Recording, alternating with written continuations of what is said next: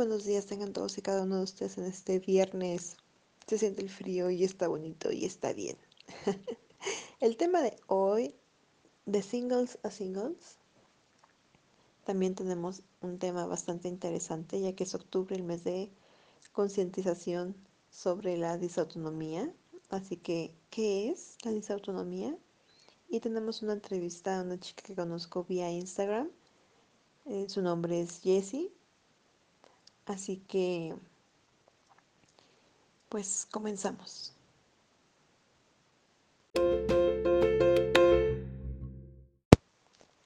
De singles a singles. No todo lo que es oro brilla, dicen por ahí, entonces no todo el que es single lo es. Para empezar, ¿qué es el single? El single dentro del ambiente es el hombre soltero, porque sí, muchos lo definimos así. El hombre soltero sin compromisos emocionales, con alguna otra persona que está dispuesta a interactuar con parejas o con chicas solas en diferentes tipos de escenario, según se dé la situación. ¿Sale?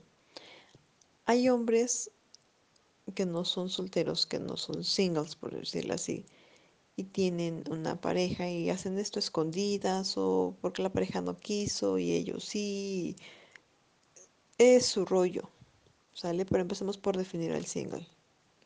Y muchos no van a estar de acuerdo aquí y van a ver quiénes son los quejosos y ahí pueden ver quiénes son los casados. Ojo. Como todo en el ambiente, saben que hay reglas de etiqueta, por decirlo de alguna manera. Entonces, el single de verdad sabe cómo aproximarse a una pareja, cómo llamar su atención, cómo no caer en la vulgaridad y cómo no caer en un patrón repetitivo como muchos perfiles de hombres hacen, de mandar la misma foto como a 30 parejas y publicar la misma foto otros 30 días, ¿no? Entonces cuando lo vas a ver, tienen la misma foto dedicada como a mil personas, ¿no? Y pues, ay, no. No, no. El single de verdad se da a desear. El single de verdad tiene sus propias reglas. No lanza un anzuelo al mar esperando a ver que cae. Él sabe que quiere y sabe cómo conseguirlo. Sabe, bueno, a lo mejor no lo consigue porque a lo mejor a la pareja no le resulta atractivo, ¿no? O a la chica no le resulta atractivo, pero sabe cómo acercarse y que le digan, no, ahorita no, gracias, de una manera respetuosa y correcta. No, el single de verdad no anda por ahí lloriqueando eh, o por dame la oportunidad, no andan ahí de rogones, de ándale, dime que sí, ándale, y es que, y no, no, no, no, no, no, no, nada que ver, ¿ok? El single de verdad, al igual que las parejas, se da su lugar, al igual que las chicas solas, elige con quién sí y con quién no, ¿no? O sea, creo que todos tenemos estas, estos dos puntos y con ellos no es la excepción. Y esto de que las parejas se quejan de que es que me dice y, a la mera ay, ¿cómo dicen? Este, ay, muchos se proponen y a la mera hora nadie llega y nadie hace. Pues ahí te das cuenta entonces cuántos realmente son singles de todos los que te siguen. ¿No? Y de todos los que te siguen ninguno te gustó, si de todos los que te siguen ninguno te peló, pues ya sabes que de todos los que te siguen solo son mirones. No singles de verdad. ¿No? Quien quienes conocen singles de verdad, o quienes conocemos, mejor dicho, singles de verdad, sabemos que nos andan por ahí, no son rogones, no son así como que aduladores en potencia, o sea, sí te dicen cosas lindas, pero ya cuando los conoces no son así como que, mmm, como dicen por ahí, que miel para traer moscas, no, no, no, no, no, no, no, no, no, nada que ver, ¿no? Son chicos que se dan a respetar, son chicos que tienen su autoestima bien, saben que quieren, tienen todo el tiempo del mundo y a ellos no les importa si les dices que sí en un mes, con tal de irse conociendo, ¿no? Entonces, el single de verdad no te va a presionar, ni para una cosa ni para otra. ¿Sale? Entonces dejen de basar sus, sus elecciones en cómo se ven en las fotos que ni siquiera han visto ustedes si son reales o sea, de esta persona o no. Para evitar tantas quejas de los singles, parejas, lo que deben de hacer es verificar que las fotos sean de esta persona, que no estén en otros perfiles, en otras redes sociales o en otras páginas. Con Google lo pueden hacer, ¿eh? arrastran la fotito y Google se las busca. Entonces, empecemos por verificar la información que nos comparte la otra persona saber que realmente es un chico, que realmente tiene la edad, que es el de las fotos principalmente. Eso puede tomarte unos días, si quieres unas semanas, no importa. Creo que si no quieres decepciones y quieres pasarla bien, no importa el tiempo que te tardes. ¿No? Basemos nuestras elecciones en hechos y no solamente en ficciones. Porque mientras esté una foto y tú no verifiques que esa persona es real o alguien no te diga, sí, yo lo conozco, siempre tienes que dudar. Siempre. Y ante la duda es mejor investigar y ser cautelosos. Para evitar decepciones, como ya dije, hay que investigar, hacer unas elecciones adecuadas, correctas, elecciones sabias sobre lo que vamos a hacer. Eso es todo. No es tan complicado. A ustedes les gusta complicarse la vida con algo tan simple. Y les gusta exhibirse y hacerse víctimas de que es que nos dejaron plantados, es que nunca nos dicen nada, es que, es que, y es que, y es que, y es que la culpa es de ustedes por no verificar los perfiles, por no asegurarse que son de las personas que dicen ser. ¿No? y por creer que todos los que lo siguen les van a decir que sí en algún momento y van a ser cumplidos en algún momento y pues no. Sale, recuerden todos, aunque son singles de verdad también, o uno de estos mirones que por doquier, todos, incluyendo ustedes, parejas y chicas, tienen una vida propia. Tienen que trabajar, hacer sus compras, cuidar a sus hijos y en caso de que los tengan, ¿no? Tienen que hacer infinidad de cosas, entonces no siempre van a tener el tiempo disponible. ¿Sale? Una persona, tú no puedes disponer del tiempo de una persona a tu antojo. ¿Por qué no? Entonces dejemos de quejarnos de los singles porque no pueden cuando nosotros queremos, así sean 10 minutos antes de la hora. Por favor, planeen y hagan sus cosas traviesas de una forma segura y 100% real. O sea, verificando. Sí, de singles a singles.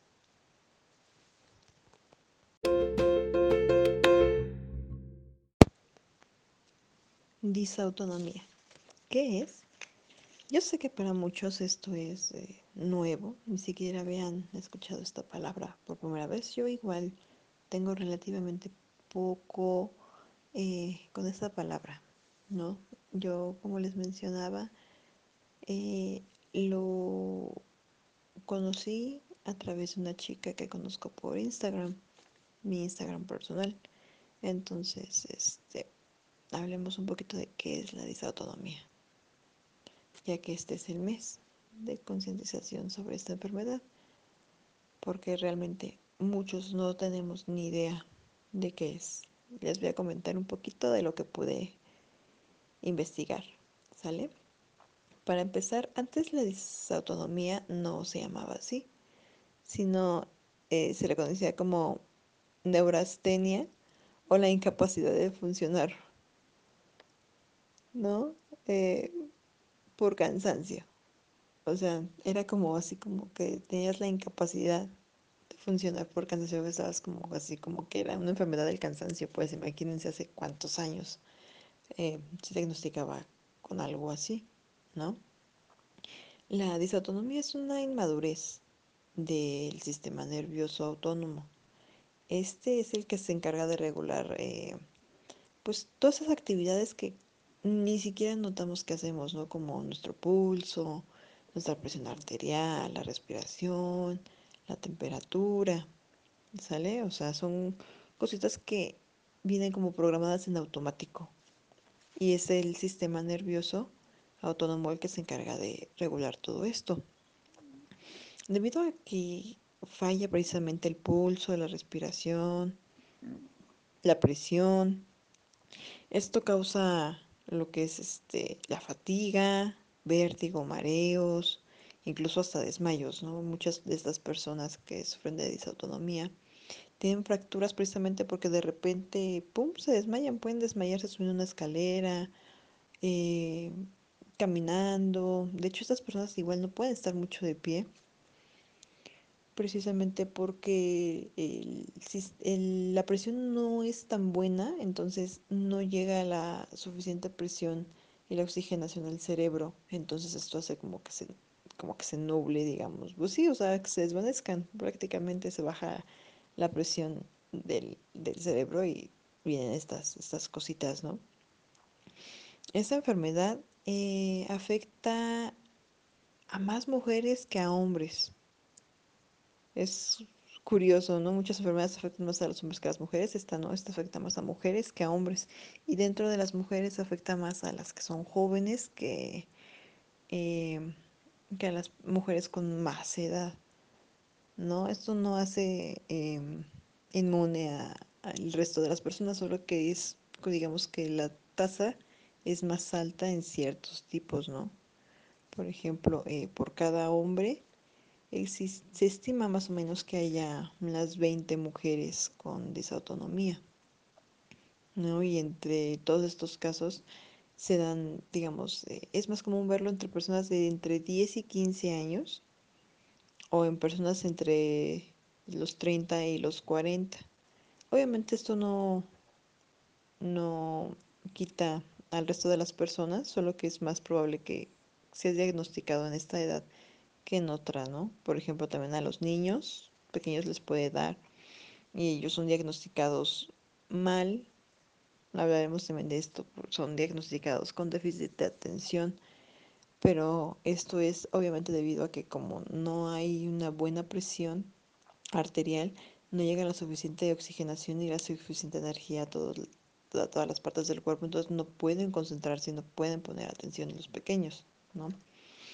En las personas también, eh, en general, son mal diagnosticadas. Hay muchas personas que están diagnosticadas, eh, por ejemplo, con apnea del sueño o con fatiga crónica, eh, depresión, alteración de la tiroides.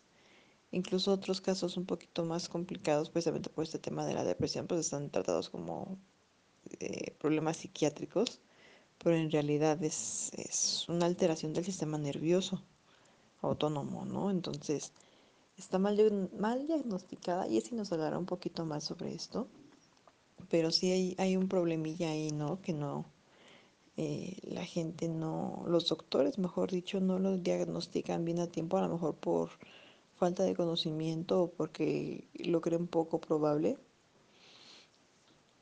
lo importante es que, por ejemplo, si tú te sientes mal, se lo hagas saber a alguien y vayas al médico. Si tu hijo, si tu hija sientes que te dice que está cansado, que no tiene ánimo, eh, no creas que a lo mejor está triste, no, no creas que a lo mejor le falta comer más, no, siempre es mejor llevarlos al médico y plantearle al médico la posibilidad de que se trate de disautonomía y no de otras cosas, ¿no? Para que se haga lo, lo, necesario para ver si realmente se tiene y ver más opciones, ¿no? A lo mejor igual tal vez no es disautonomía, tal vez es otra cosa, pero no hay que dejar al abandono nunca este tipo de cosas, ¿no? Un dato, un dato ¿no? que, que les cuento es el mes de concientización de la disautonomía, este mes de octubre, y aunque no lo creamos o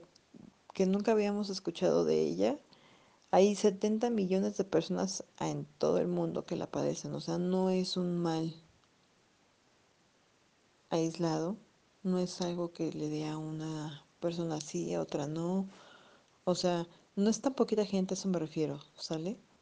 Me refiero a que no es, no es, la tasa no es tan baja como uno esperaría y que realmente pues debemos estar atentos, ¿no? Y plantearnos, a lo mejor nos sentimos mal, sentimos este cansancio, esta fatiga, estos mareos, el vértigo, quizá podría ser disautonomía. Siempre es mejor acudir con el doctor, como ya comenté. Y conocer un poquito más de esta enfermedad creo que no le haría mal a nadie, ¿no? Porque incluso este, pues podemos ayudar a alguien más compartiendo esta información. Jessie ya nos dirá un poquito más acerca de esto y pues trataré de dejarles algunos links que me encontré por ahí que son muy útiles de información eh, concreta y pues vamos a, a dar paso a la entrevista con Jessie, que nos hable un poquito más de la disautonomía en su experiencia. Vamos a la entrevista.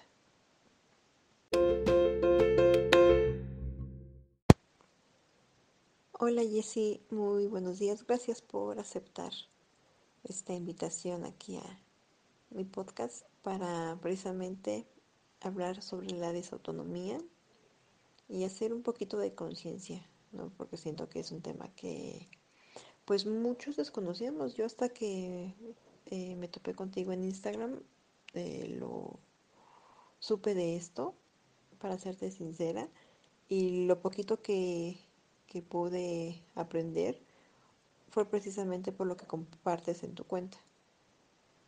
Y bueno, ya leí un poquito y todo, ¿no? ya sabes, hay que informarnos un poquito. Entonces, Jessie, este, cuéntame, ¿qué es la disautonomía? Yo ya lo dije, pero creo que es mejor eh, que alguien que lo tiene no lo diga. Hola Ine, buen día. Muchísimas gracias por la invitación para hablar sobre este tema tan desconocido e importante para muchas personas. Te cuento, la disautonomía brevemente es un síndrome que causa la falla en el sistema nervioso autónomo. El sistema nervioso autónomo es el encargado de regular todas las funciones del cuerpo que trabajan de manera automática, como son la oxigenación, la digestión, la presión, el pulso, la temperatura corporal y un largo etcétera. No es considerada una enfermedad, sino un síndrome porque comparte síntomas con más de 100 enfermedades.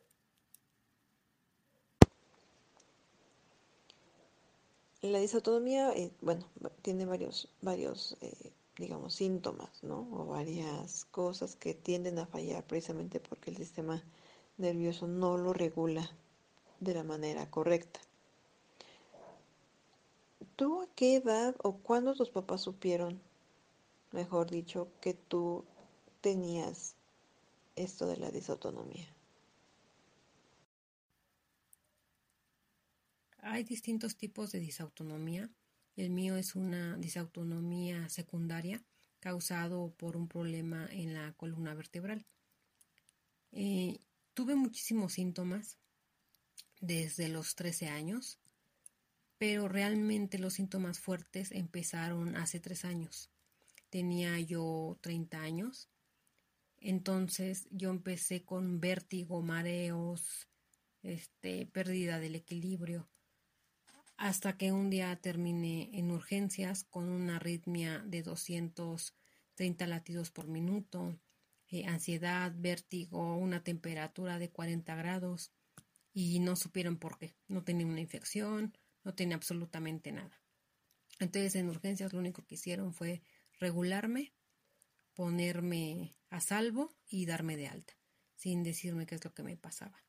Entonces en los últimos tres años yo anduve de doctor en doctor, hospital en hospital, hasta que por fin un cardiólogo me dijo que sí, que efectivamente yo tenía disautonomía y me dijo cómo, cómo poderla manejar porque no tiene cura.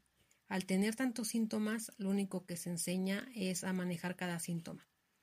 Y a lo mejor se te regula un poco la presión con medicamentos o lo que es la arritmia, igual con algún medicamento, pero todo esto se regula con cuidados paliativos como es la alimentación, el sueño, eh, la hidratación y el deporte.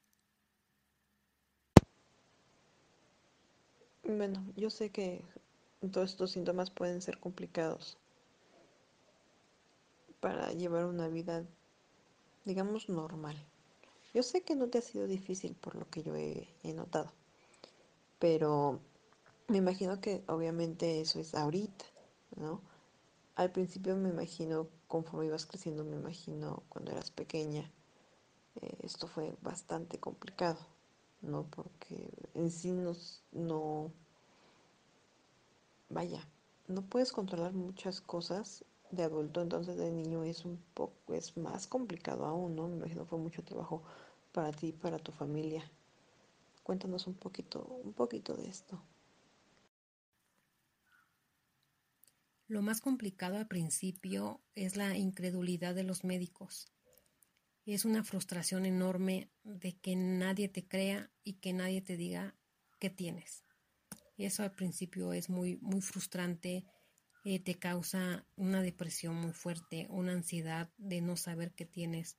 Entonces también la familia igual se desespera, igual empiezan a decirte que no, que tú eres flojo, que tú no quieres hacer esto, lo otro porque pues tu cuerpo no te da, o sea, simplemente no te puedes levantar, no puedes hacer muchas cosas. Pero ya ahora que ya tengo una disautonomía un poco más controlada, eh, sigue siendo un poco frustrante el hecho de hacer planes y ese día tener una crisis y simplemente tener que cancelar. Entonces muchas personas no entienden que no es un gusto, que no es que simplemente ese día no quisiste ir sino realmente no puedes ir.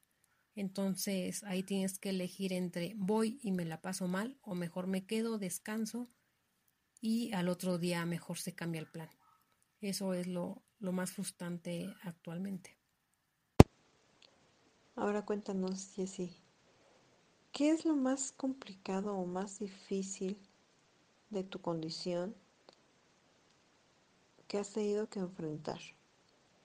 Y, y, no hablo precisamente de cuando estás creciendo y te estás adaptando, ¿no? O sea, vas generando, porque yo entiendo que, que el aprender a, a, vivir con la desautonomía no es fácil, pero una vez que ya empiezas a, digamos, a lidiar más con ella, ya tienes un poco más de control, por decirlo de alguna forma, eh, eh siempre va a ser algo complicado. ¿Qué es lo que más te ha complicado o ese mayor reto que has tenido que enfrentar? Al principio mis síntomas eran simplemente presión baja, fatiga muy fuerte, me cansaba yo muy rápido, me mareaba y esporádicamente empezó el vértigo. Pero hace tres años empecé con un vértigo muy, muy fuerte donde yo me pasé en cama casi un mes iba a diferentes médicos, otorrinos, de todo y no tenía yo ningún problema en el oído, ningún problema en el cerebro, no me encontraba nada. Entonces, lo más difícil es eso, es que no tengas un diagnóstico, entonces no sabes qué es. También pasé por psicólogos, por psiquiatría, porque decían que lo mío era una depresión, que simplemente eran ideas, achaques y demás. Y es lo que pasa a, las, a todas las personas con disautonomía se cree que es algo plenamente, meramente psicológico. Y no es algo físico, es algo que, que nos pasa. Y es muy, muy complejo al principio el no saber qué tienes, qué es lo que te está pasando. Eso es lo más difícil, porque al no saber qué tienes, pues no sabes cómo atacarlo. No tienes las herramientas ni la información necesaria para poder salir de esas, de esas crisis.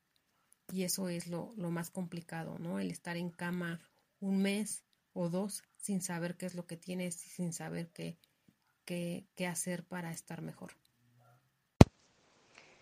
Y bueno, eh, octubre es el mes de concientización de la disautonomía. Esto quiere decir que, pues bueno, se trata de crear conciencia, que la gente sepa, conozca, ¿no?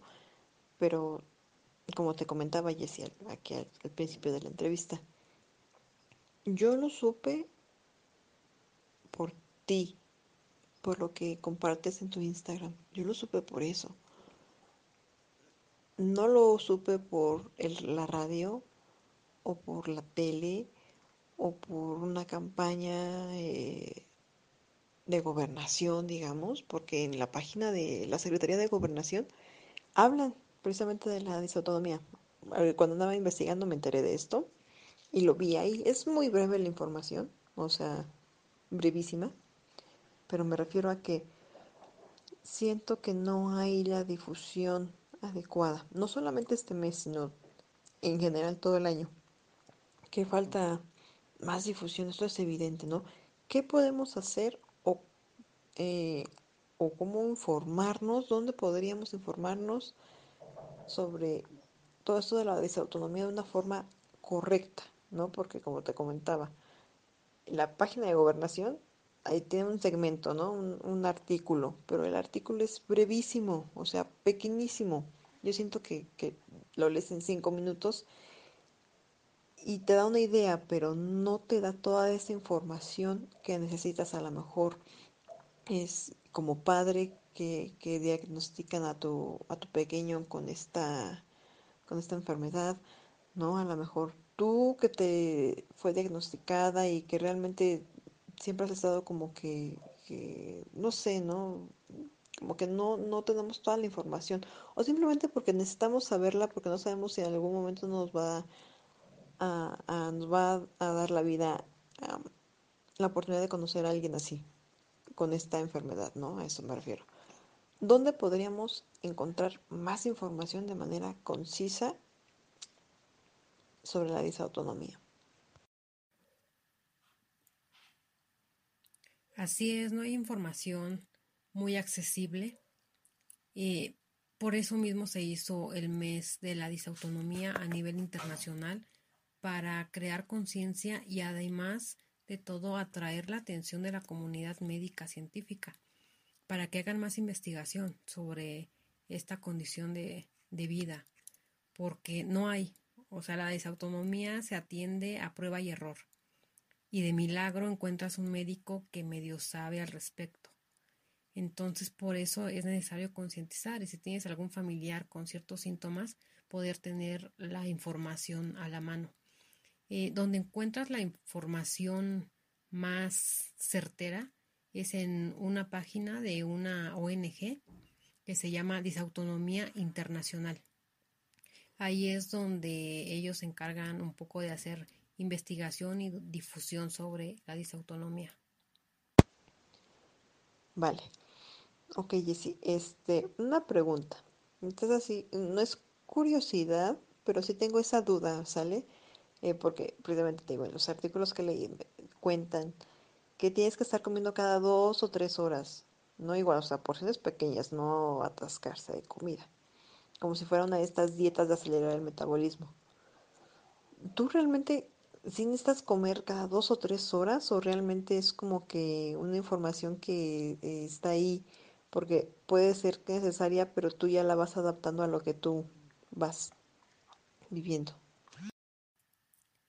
Tener disautonomía es como una huella digital. Cada persona tiene una disautonomía completamente diferente a otra persona. Y de igual manera es la forma de tratarla. Eh, en mi caso, yo no, no tengo ese, ese problema de comer cada, tener que comer cada tres horas, pero lo que sí ninguna persona con disautonomía puede es comer demasiado. O sea, no podemos ir y atascarnos de comida. O sea, tenemos que tener unas raciones pequeñas porque a todo ser humano al comer toda la presión sanguínea se nos va al estómago para poder generar la digestión. Entonces, una persona con disautonomía, eso inmediatamente le baja la presión. Entonces, si nosotros comemos demasiado, pues la presión se nos baja demasiado y podemos llegar hasta desmayarnos en algunos casos. Entonces, por eso se recomienda comer poco y a cada ratito. Y también lo que sí es indispensable, igual para todas las personas con disautonomía, es la hidratación. Debemos de tomar 2 a 3, 4 litros de agua diarios para ayudar a mantener nuestra presión en un nivel normal y de ser necesario consumir sal si es que no tienes una hipertensión. Y así cada disautonomía se debe de contar pues, de manera individual. Jessy, ¿hay alguna asociación eh, que nos puedas brindar su información precisamente para que aquellos papás o aquellas personas que necesitan el apoyo, más información, precisamente con esto de la disautonomía, pues eh, lo tengan, ¿no? Porque no es fácil, creo que, que ninguna enfermedad de, crónica es fácil para nadie, entonces eh, para aquellos que apenas van empezando y que a lo mejor no saben dónde o que alguien conozca a alguien, ya sabes, ¿no? Siempre es información útil. ¿Qué asociaciones hay que conozcas para apoyo? Eh, precisamente para apoyar de manera emocional y de otras formas a tanto a la familia como a quien tiene disautonomía. En México hay una, un grupo, un colectivo de dos mujeres que se encargan, dos mujeres con disautonomía, que se encargan de, de difundir información al respecto. Eh, se llama Love in Blue MX en Facebook y en Instagram están como arroba disautonomía MX.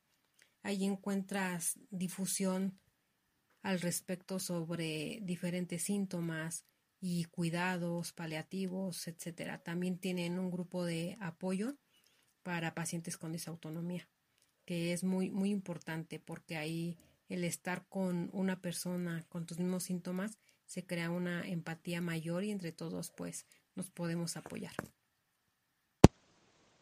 Ahora sí, Jessie, esta es la última y ya nos vamos. ¿Qué, qué nos dejas de comentario final? ¿Qué nos quieres compartir? Precisamente que a lo mejor no, no pudimos tocar en la entrevista y sientes que es necesario que sepamos. Te escuchamos, Jessie. Muchísimas gracias por el espacio y por ayudarme a, a, difundir sobre la disautonomía. Y lo único que yo pediría es que tengan mucha empatía, porque una persona con disautonomía tiene una discapacidad invisible. Eh, se puede estar sintiendo realmente muy mal y no verse mal. Se ve perfecta, pero por dentro su corazón está latiendo a 120 latidos por minuto sin estar haciendo absolutamente nada. Puede estar viendo borroso, puede estar teniendo vértigo, puede tener la presión baja, puede estar mareada, puede estar viendo borroso. Y todos esos síntomas los puede tener al mismo tiempo. Entonces, lo mejor es tener empatía y preguntar el qué tienes, cómo te puedo ayudar y si no se tiene la capacidad de poder hacer eso, simplemente no juzgar, mantenerse al margen y dar el espacio. Muchísimas gracias.